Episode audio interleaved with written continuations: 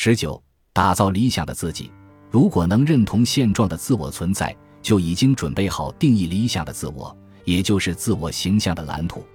理想自我的形象来自你向往的人，认为很出色的人，尊敬的人，对你影响至深的人。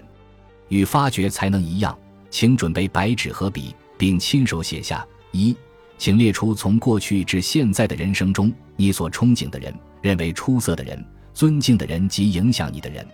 当然。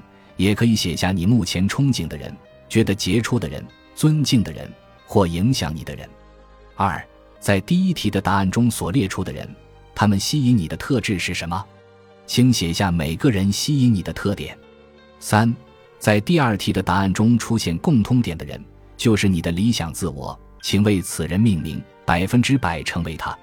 发掘人的才能时，如果本身不具备某种才能的潜力。自己是察觉不到的，觉得他人细心周到，能设身处地的为人着想。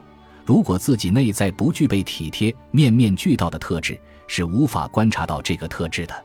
寻找他人的才能，也是在探索自己的才能；而探求他人的优点，也等于摸索自己的优点。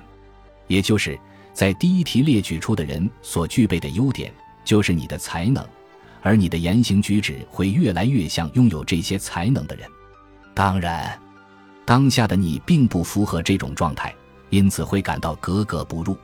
那么，如何才能使现实接近理想？